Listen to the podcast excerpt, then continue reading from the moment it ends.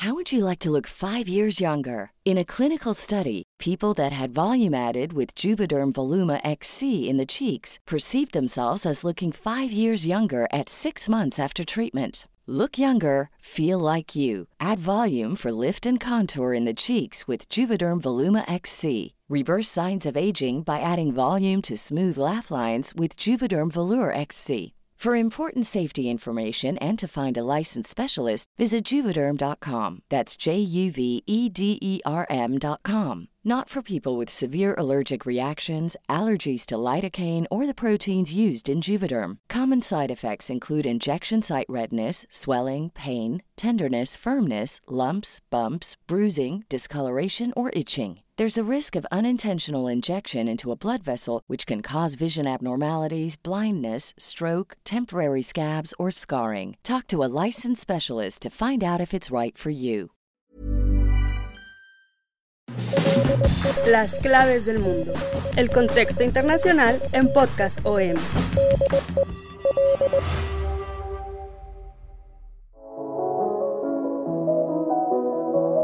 Estamos a solamente un mes de que se cumpla un año del inicio de la sorpresiva invasión rusa a Ucrania que dejó en vilo al mundo.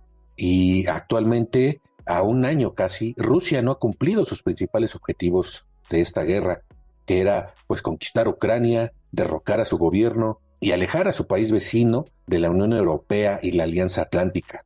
La invasión ha fortalecido tanto la relación transatlántica como los vínculos de Ucrania con Occidente, que le están ayudando y apoyando económica, militar y políticamente. Los fracasos militares de Rusia en el campo de batalla y la ampliación de la OTAN hacia Finlandia y Suecia reflejan una derrota estratégica de Moscú en este conflicto. Y tras los grandes avances de las fuerzas ucranianas en los últimos meses de 2022, ahora la guerra ha entrado en una fase de desgaste con un sustancial estancamiento.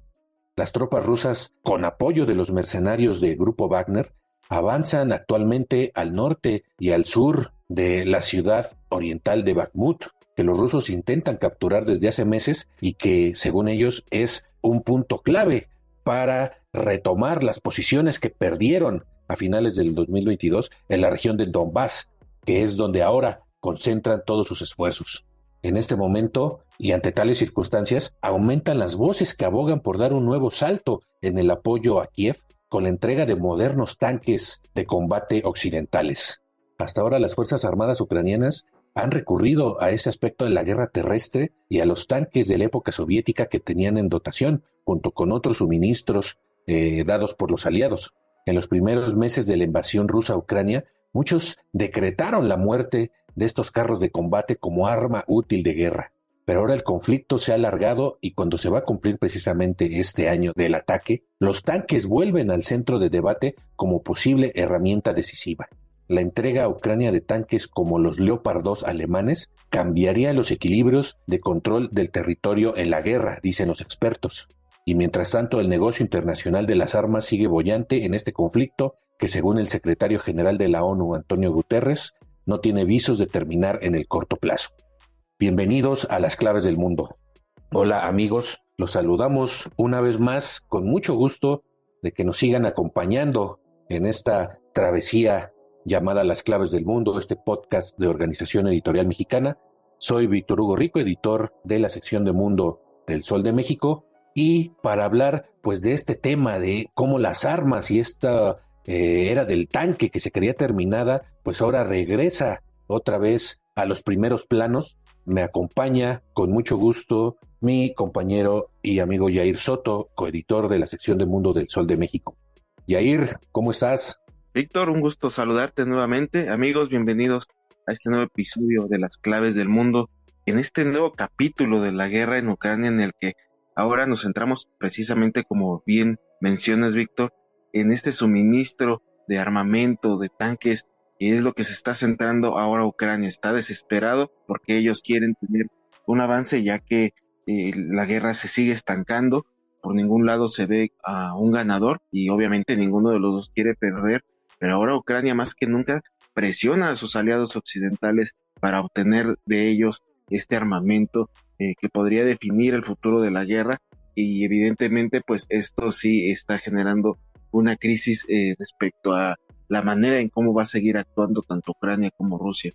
Ese es un tema importante y delicado porque va a, vamos a ver el camino que puede eh, dirigirse este conflicto. Ya a cumplirse el primer aniversario tan, tan arriesgado que se está viviendo un panorama en el mundo de, de, verdad muy complicado. Así es, Jair. Aunque esta súplica por armas de Ucrania no es nueva, es desde el inicio de la guerra, Ucrania ha presionado a Occidente y ha obtenido eh, miles de millones de dólares en ayuda para armamento, en ayuda militar. Primero eh, exigía eh, unos lanzacohetes llamados Javelin, que eran pues los matarrusos, como le mencionaban en ese momento, estaban siendo letales en los primeros días de la guerra. Después, cuando vienen los bombardeos rusos por aire y también el uso de drones, Ucrania empieza a exigir pues estos sistemas antimisiles, sobre todo los patrios estadounidenses, pero ahora el conflicto se está centrando en los tanques.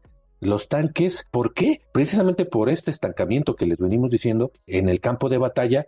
Eh, Rusia ha perdido terreno en los últimos meses y de pronto eh, vuelve a ganar, vuelve a perder. Entonces, eh, ante esta disyuntiva en el campo, sobre todo a nivel tierra, se vuelve a hablar de los tanques como un elemento importante. Tal vez recordemos eh, los que hemos seguido de cerca pues la guerra en Ucrania, las primeras imágenes que venían pues en todos los medios de comunicación de tanques rusos pues destruidos en las calles de, de Ucrania, sobre todo cuando en los primeros meses la primera idea de Moscú, que era tomar la capital ucraniana, Kiev, pues se topó con la férrea resistencia de los ucranianos y ante ello veíamos pues eh, los tanques destruidos eh, en los caminos que conducían a Kiev y lo que obligó a Moscú a replegarse y a replantear totalmente la guerra hacia el este, hacia la región del Donbass, que era la que inicialmente pues eh, clamaba Rusia, ¿no? Como parte de su territorio, que luego se la anexionó por un decreto de Vladimir Putin, ¿no? Pero pues eh, lo que pudimos ver y lo que dicen varios expertos es que la invasión de Ucrania ha sido una masacre de tanques rusos. Según eh, una organización de inteligencia eh, llamada Oryx, Rusia ha perdido 1.614 carros de combate desde el inicio de la guerra hablan de 947 tanques destruidos, 73 dañados, 59 abandonados y 535 capturados por las fuerzas ucranianas. La lista incluye eh, vehículos para los que existen pruebas fotográficas o de video, pues de, su destrucción o de su captura, por lo que la cifra puede ser mucho más amplia según esta organización. Para entender este alcance de daños, Moscú tenía antes de la guerra 3.417 tanques operativos, según el Military Balance 2022 del International Institute for Strategic Studies y un alto cargo del Pentágono estadounidense afirmó en noviembre que Rusia ha perdido probablemente la mitad de todos sus vehículos de combate eh, por tierra. Esto pues llevó a muchos a cuestionar eh, al inicio de la invasión la utilidad del tanque en la guerra moderna ante el desarrollo de nuevo armamento. Según eh, un artículo aparecido en la revista estadounidense de Atlantic, eh, indicaba que los carros de combate, los aviones de combate y los buques de guerra se están quedando obsoletos. Las vulnerabilidades del tanque han sido conocidas durante años, pero hasta esta guerra no habían quedado expuestas de forma tan clara. La masacre de vehículos rusos que hemos visto en Ucrania se convertirá en la norma sin excepción. Esto mencionaba a Philip Rayson, profesor de estudios estratégicos de la Universidad de St. Andrews en Escocia, dando pues por muerta esta era del tanque, pues a casi 80 eh, años del final de la Segunda Guerra Mundial, ¿no? Cuando pues el tanque se convirtió aparte pues de los eh, aviones de combate, el tanque era el rey de la guerra, ¿no? Y es eh, sorprendente de cuánto del conflicto pues, de la Segunda Guerra Mundial continuaba entre nosotros en la actualidad, es lo que mencionaba este académico. Sin embargo, otros expertos, y ahora lo estamos viendo, eh, aseguran que el fracaso de los tanques rusos en Ucrania ha sido por su mala utilización en el campo de batalla, más que por la obsolescencia de este tipo de armamento. Y aunque los tanques de combate son ahora más vulnerables pues, con los ataques aéreos, la vulnerabilidad no es solamente obsolescencia, sino es una estrategia. Según estos expertos, los tanques rusos han sido un fracaso porque no se han acompañado de una buena estrategia de infantería que proteja a estos tanques. Y entonces ahora la pregunta es, ¿los tanques pueden marcar la diferencia? Y eso es lo que se está discutiendo ahora. O más bien, ya no se está discutiendo. Lo que estamos viendo ahora es la necesidad por parte de Ucrania de unos tanques, pero no cualquiera, ¿no? Porque Ucrania ahorita está utilizando tanques, pues que tiene desde la época de la Unión Soviética. Son tanques soviéticos que ya en muchos casos pues están obsoletos y ahora está clamando por los tanques más modernos estadounidenses pero Estados Unidos pues está reticente y sobre todo por los tanques alemanes que son pues los que tiene más a la mano, pero Alemania está poniendo muchas objeciones y es lo que se está discutiendo en este momento, Jair. Sí, efectivamente, como parte de este encuentro de Davos, están reuniendo los ministros de defensa de la OTAN, de Estados Unidos, Canadá, de Europa, para debatir este tema. Y es precisamente que pues hasta ahora eh, los ojos están puestos en Alemania, sobre todo en Boris Pistorius, el nuevo ministro de defensa alemán tras la dimisión de Christine Lambrecht y esta es eh, una de las eh, también mucho tuvo, tuvo que ver el conflicto en Ucrania, decisiones polémicas en cuestión del manejo del envío de armamento o incluso de las declaraciones que daba respecto a la guerra. Y la razón es que pues el gobierno alemán pues, ha estado bajo una enorme presión en los últimos días para autorizar este envío de tanques Leopard 2 y ni siquiera es como que por parte de Berlín sea la presión, sino que también son todos los aliados están poniendo los ojos en Alemania debido a que está en sus manos autorizar el envío de estos tanques, ya que, eh, por ejemplo, hay un gran número de tanques Leopard 2 en Polonia, que pertenecen a Polonia, pero Polonia, por más que quiera enviarlos a Ucrania, necesita la autorización eh, por parte de las autoridades alemanas para eh, que se lleve a cabo. Pero lo que pasa es de que precisamente Alemania lo que quiere evitar con el envío, el motivo al que se encuentra reticente esta, esta situación es de que considera que el enviar este tipo de armamento a Ucrania es involucrarse directamente en el conflicto y ellos lo que menos quieren ahorita es tener un conflicto directo con Rusia la impresión que a veces se da es que está la coalición unida y Alemania se está interponiendo, y eso es incorrecto. Hay muchos aliados que dicen que comparten la opinión que he expresado hoy. Hay buenas razones para la entrega y buenas razones en contra.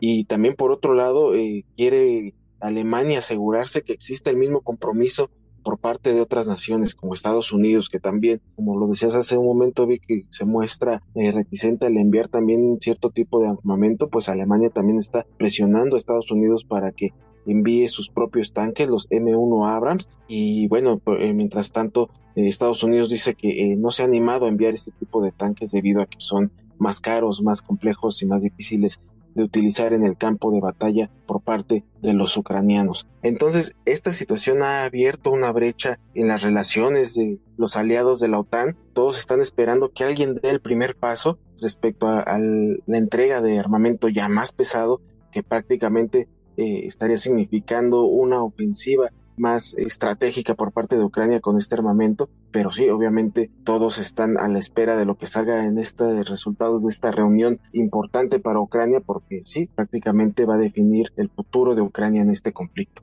Así es, Jair, pero pues este debate nos hace preguntarnos, pues ¿pueden los tanques de guerra marcar la diferencia en la guerra eh, en Ucrania? Eh, ante esto, el jefe del Estado Mayor ucraniano, el general Valery Salyuzny, eh, ha dicho que el país necesita aproximadamente 300 tanques y 600 blindados de infantería, según eh, un análisis de un instituto, un think tank estadounidense. Kiev necesita al menos 100 carros de combate para que tengan un efecto significativo en el campo de batalla.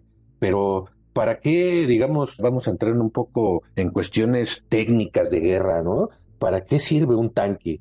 básicamente, un tanque da movilidad a las tropas, protege a los soldados que avanzan en el frente y proporciona capacidad de fuego para romper las defensas enemigas. Esta combinación de blindaje, movilidad y potencia de fuego que es proporcionada por los tanques sigue siendo importante en la guerra terrestre. Los tanques tienen pues defectos, pero también los tienen todas las alternativas y se perdería una capacidad clave suprimiéndolos según eh, varios expertos. El carro de combate ofrece la mejor combinación, dice, de potencia de fuego, protección y maniobra. Según eh, también otro analista, Paul Post, de Chicago Council, la guerra está actualmente en un escenario de desgaste continuo en el que con las condiciones actuales Rusia no puede ganar, pero tampoco va a perder. Sin embargo, los tanques pueden marcar la diferencia para Ucrania, llevando a un segundo escenario que permita el progreso de la contraofensiva. Empujamos políticamente como mejor podemos, pero lo más importante es que empujemos con argumentos. Contra miles de tanques rusos de la Federación Rusa no es suficiente. Como le mencioné a nuestros colegas, el coraje de nuestro ejército no es suficiente y la motivación del pueblo ucraniano no es suficiente. Entonces la clave precisamente está en que Ucrania pues no solo se defienda, sino que pase al ataque. Esta es la importancia del uso de este tipo de armamento, aunque también ahí está la clave de las reticencias de Occidente a entregar armamento pesado porque tienen pues temor incluso en los paquetes de ayuda que ha eh, soltado pues todos los gobiernos del mundo, sobre todo el gobierno de Estados Unidos, que ya van casi 30 mil millones de dólares en ayuda militar que ha entregado Estados Unidos a Ucrania desde el inicio de la invasión, no ha incluido misiles de largo alcance precisamente porque tienen temor de que Ucrania los utilice para atacar el interior de Rusia. Entonces esto pues significaría una escalada grave en la guerra que realmente provocaría pues prácticamente una tercera guerra mundial o que Rusia estuviera más cerca de utilizar armamento nuclear, que es al final lo que todo mundo teme. Durante la Segunda Guerra Mundial, en las llamadas eh, operaciones relámpago alemanas de la Wehrmacht, estas eh, operaciones fueron exitosas porque los tanques de guerra, los Panzer, los famosos Panzer alemanes, estaban apoyados por fuego aéreo a baja altura. Esto pues eh, implica que los tanques son necesarios para hacer efectivas otras armas, ¿no? La fuerza aérea solo funciona combinada con fuerza terrestre, pero pues también, eh, según estos expertos, hay una razón más fundamental por la que los carros de combate eh, seguirán siendo relevantes en la guerra. Dice, la guerra es una cuestión de territorio, invadir, adquirir y conseguir tierras. De hecho, la clave de la victoria en la guerra es la capacidad de mantener territorios. Precisamente en este caso de la invasión ucrania es algo que Rusia no ha podido hacer gracias pues a la respuesta que nadie se esperaba de las fuerzas ucranianas que han hecho retroceder a los rusos y pues eh, recuperar territorios que supuestamente ya incluso se los habían anexado. Esto pues requiere presencia física y protegida y los tanques ofrecen eso, según los expertos, dicen en conclusión son vitales para que Ucrania siga luchando, aunque no son la solución definitiva, sino que son parte de una solución decisiva. Esto eh, precisamente es lo que estamos viendo en el campo de batalla en el este de Ucrania, en la región del Donbass. Y ante esto, pues la importancia de los tanques alemanes es vital. Eh, la insistencia en los tanques alemanes pues tiene esta explicación. No se trata solo de que Alemania envíe sus tanques, sino que tiene también la capacidad, como lo mencionabas, de autorizar o vetar a otros países el envío de estos tanques Leopard 2 a Ucrania.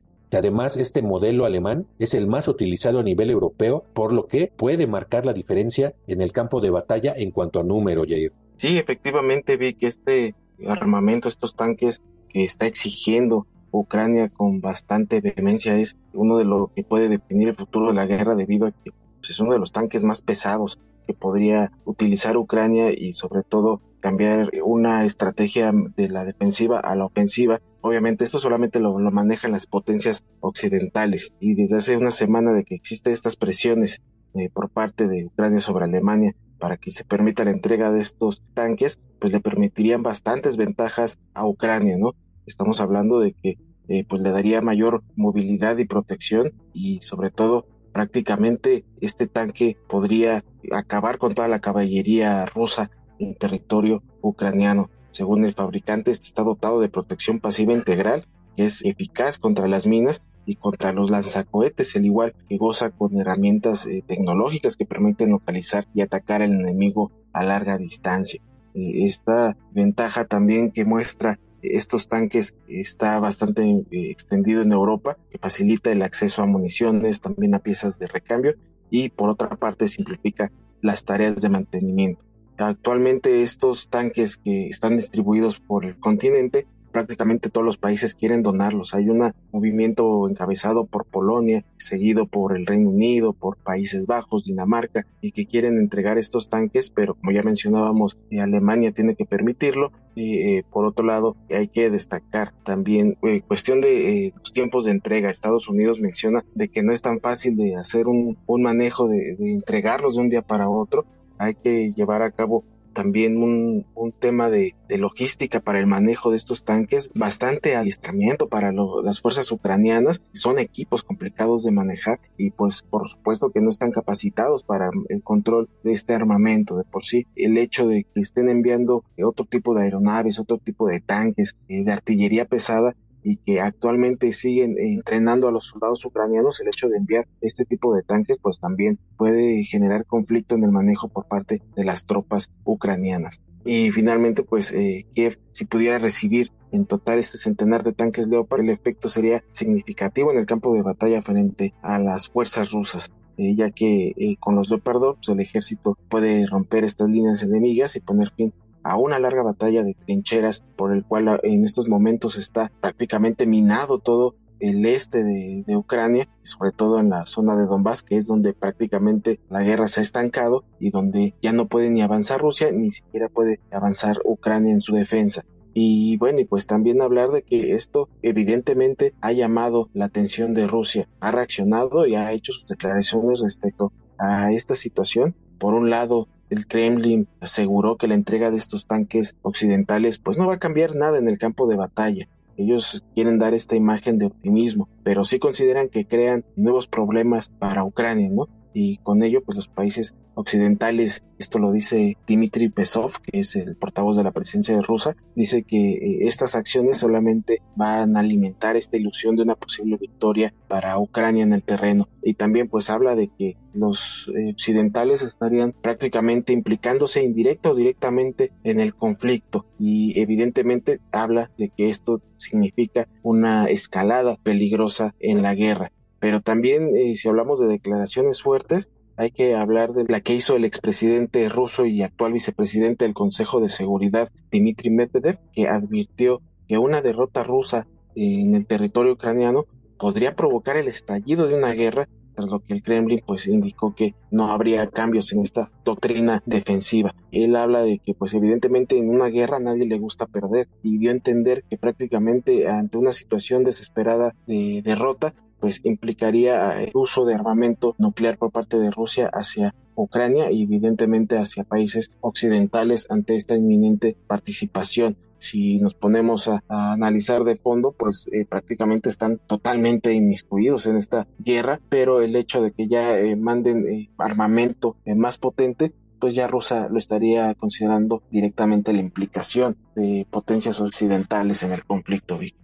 Sí, de hecho ya lo considera, ya eh, lo ha dicho muchas veces, incluso el presidente Vladimir Putin, que Occidente, aunque pues quiera aparentar otra cosa, está totalmente implicado en la guerra con este apoyo a Ucrania, ¿no? Y sobre todo eh, también después de esta declaración que mencionabas del expresidente ruso, de que pues una derrota rusa, eh, la derrota de una potencia nuclear implicaría la entrada de armamento nuclear a la guerra, pues es algo que permea en el pensamiento y en las temores de Occidente precisamente a la hora de armar Ucrania. Eh, incluso este pasado viernes 20, que era un día clave, era la reunión en la base estadounidense de Ramstein, allí en Alemania de la OTAN, donde pues más de 50 eh, países. Era un encuentro donde se reunían los ministros de defensa y altos funcionarios militares de más de 50 países para discutir precisamente la ayuda militar adicional a Kiev, ¿no? Horas antes de esas negociaciones,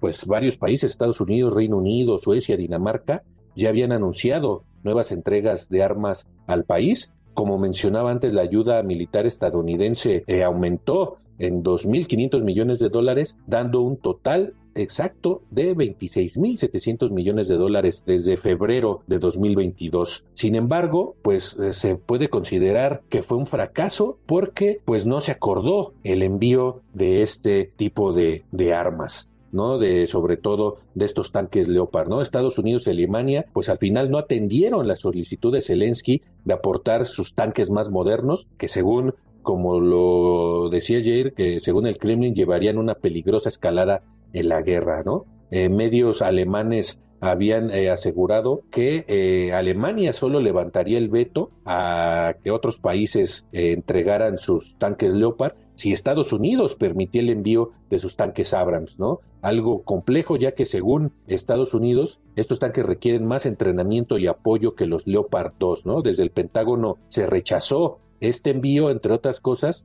porque los tanques Abrams necesitan eh, combustible para aviones, algo que Ucrania no dispone. El paquete de Estados Unidos, que, que también aprobó, Tampoco incluye los, eh, como mencionamos, los misiles de largo alcance ATA que Kiev ha pedido insistentemente, ¿no? Estos eh, misiles, pues que pueden ir más, eh, viajar más de 300 kilómetros, permitirían a Ucrania golpear las rutas de suministro depósitos de armas rusos detrás de las líneas de combate que no están, pues, actualmente al alcance de sus sistemas de cohete, ¿no? Pero los socios occidentales temen que Kiev use estas armas de largo alcance para golpear en lo profundo de territorio ruso o de Crimea, ¿no? Que ya lo ha hecho con drones, como eh, ha pasado en las últimas semanas, donde drones ucranianos golpearon una base aérea dentro de Rusia y también golpearon un territorio donde había eh, cadetes militares rusos que causaron, algunos hablan de más de 100 muertos, ¿no? Que fue visto en Rusia como una prueba de la debilidad de la estrategia rusa en Ucrania. Sin embargo, pues Ucrania, según había prometido no atacar a Rusia algo que pues no ha cumplido hasta ahora y precisamente por eso está esta reticencia. El jefe de gobierno alemán Olaf Scholz pues está a pesar de ello cada vez más presionado para autorizar el suministro de estos carros de combate y en lo que se acordó en esta reunión de Ramstein es que el gobierno alemán ordenó revisar la existencia y disponibilidad de estos tanques Leopard como paso previo a un eventual envío de, de tanques blindados que reclama Ucrania. Esta es la mayor concesión que dio Alemania en este respecto. Y pues en Alemania el estira y aflojas en torno a esta entrega de los Leopardos, pues está dominando el debate público sobre la guerra en Ucrania, especialmente el ala izquierda del Partido Socialdemócrata, el canciller Scholz, lleva meses insistiendo en contra de la entrega de estos carros de combate, mientras que los partidos de la coalición, los verdes y el Partido Liberal, están eh, presionando a Scholz para que sí los entregue. Entonces hay ahí pues eh, una situación difícil que ya como mencionabas ayer, pues ya causó la renuncia de la ministra de Defensa, ¿no? Que entre otros errores personales que cometió, pues estaba acusada de una posición indefinida y tibia sobre el apoyo alemán a Ucrania, que por otro lado, pues viene desde la época de Angela Merkel. Angela Merkel es señalada ahora, después de haber sido señalada como pues una líder casi casi heroína a nivel mundial, ahora se le critica por haber solapado a Rusia, solapado a Putin y no haber hecho lo suficiente para dejar de depender eh, de la energía rusa, que es también algo que teme Alemania en este conflicto, Jair. Sí, y así, bueno, finalmente el hecho de que esto pueda cambiar la guerra, pues tampoco no tiene muy seguro a los occidentales, que incluso hace unos momentos en esta reunión de ministros de defensa, el general de Estados Unidos consideró que aún es muy difícil expulsar a las tropas rusas de Ucrania en este año. Mientras tanto, pues la guerra parece ser que va a seguir estancada para los siguientes meses, aunque pues también existen las reservas de las sorpresas que hemos vivido hasta este momento, 11 meses de guerra, y cuando menos lo esperemos da un giro importante la situación del conflicto en Ucrania. Y con esto vamos a finalizar este podcast. Les agradecemos que nos hayan escuchado y que les haya sido de, su agrado esta emisión. Los invitamos a que sigan escuchando todos los lunes un episodio nuevo de Las Claves del Mundo, el cual podrán encontrar en las principales plataformas de podcast como Spotify, Google Podcast, Apple Podcast, Acast, Amazon Music y Deezer. También los invitamos a que nos escriban a través de nuestro correo electrónico podcast.com.mx y en nuestra cuenta de Twitter, arroba el sol de guion bajo México, para que nos hagan llegar todas sus dudas, sugerencias, críticas, saludos, lo que usted quiera escribirnos, estaremos atentos a escuchar. Eh, estamos muy agradecidos nuevamente con la producción de Natalia Castañeda y Víctor, te agradezco nuevamente el haber compartido este podcast contigo. Gracias Jair y gracias a todos. Hasta la próxima semana.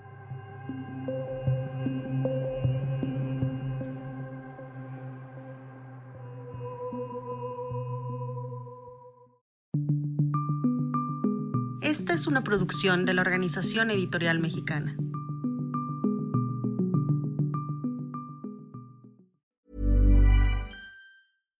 If you're looking for plump lips that last, you need to know about Juvederm lip fillers. With Juvederm Volbella XC and Juvederm Ultra XC, your lip look, whether it's subtle or bold, can last up to one full year with optimal treatment and no additional maintenance. Find a licensed specialist and see if it's right for you at juvederm.com today. That's J U V E D E R M.com. Add fullness to lips in adults over 21 with Juvederm Volbella XC or Juvederm Ultra XC. Do not use if you have severe allergies or a history of severe allergic reactions, or if you're allergic to lidocaine or the proteins used in Juvederm. Tell your doctor if you have a history of scarring or taking medicines that decrease the body's immune response or that can prolong bleeding. Common side effects include injection site redness, swelling, pain, tenderness, firmness, lumps, bumps, bruising, discoloration, or itching. As with all fillers, there's a rare risk of unintentional injection into a blood vessel, which can cause vision abnormalities, blindness, stroke, temporary scabs, or scarring. For full important safety information, visit juvederm.com.